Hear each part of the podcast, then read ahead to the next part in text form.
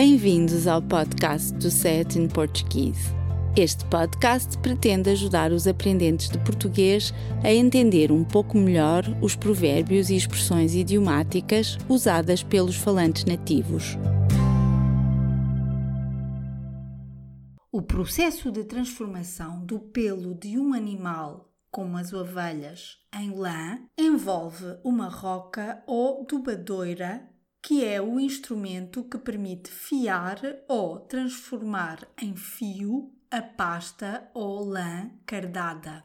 Esse instrumento tem um dispositivo giratório de madeira com quatro braços dispostos em cruz, chamado sarilho, para o qual se transfere a lã do fuso ou da bobina, transformando-a em meadas. Na dobadoira, o sarilho gira num plano horizontal enquanto na roca esse plano é vertical.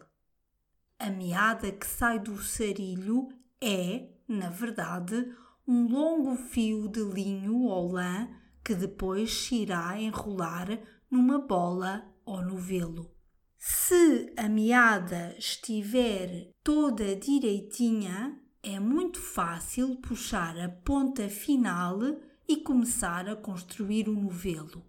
Se, pelo contrário, nos confundirmos e puxarmos pela ponta do início da meada, o mais provável é que esta se enlace, resultando num monte de fios emaranhados que será difícil, se não mesmo impossível, deslindar, desenredar ou desenvencilhar.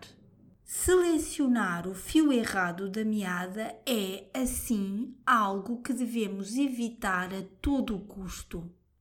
A imagem de uma meada de lã completamente emaranhada, na qual não conseguimos sequer distinguir onde está a ponta de início ou fim, é perfeita para descrever alguém que, devido a uma distração, deixa de acompanhar a sequência lógica de uma argumentação.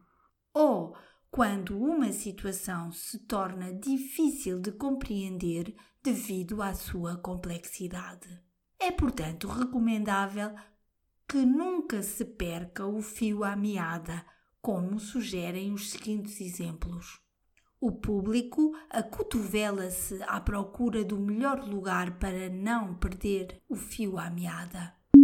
Gosta de contar histórias e está sempre a acrescentar mais pormenores e outras histórias. Detalhes que podem fazer a diferença, mas que também podem fazer perder o fio à meada. A minha série favorita está quase a acabar, por isso tenho que ver o próximo episódio pois não quero arriscar-me a perder o fio à meada. Ao contrário dos portugueses que são mais pessimistas, os brasileiros preferem usar esta expressão de forma positiva e, em vez de lamentarem a perda do fio da meada, preferem sublinhar a capacidade de alguém para seguir o raciocínio de um argumento ou debate, ou o alinhamento dos fatos associados a um determinado evento como atestam os seguintes exemplos. Neste artigo, vamos puxar o fio da meada dos recentes eventos nucleares mundiais. Os agentes da autoridade começaram a puxar o fio à meada e a reconstruir o percurso que a moto já tinha feito desde que foi furtada e chegaram à conclusão que a mesma já havia dado muitas voltas. Se puxares o fio da meada, saberás de onde partiu a informação. As palavras difíceis que selecionamos no episódio de hoje são acotovelar-se, tentar abrir caminho através de uma multidão densa usando os braços e empurrando as pessoas com os cotovelos. Alinhamento lista de coisas apresentadas numa sequência. Emaranhados mistura desordenada e confusa. Enlace. Neste contexto, significa o mesmo que misturar, eliar, embaraçar. furtada, o mesmo que roubada. Giratório, que revolve ou gira.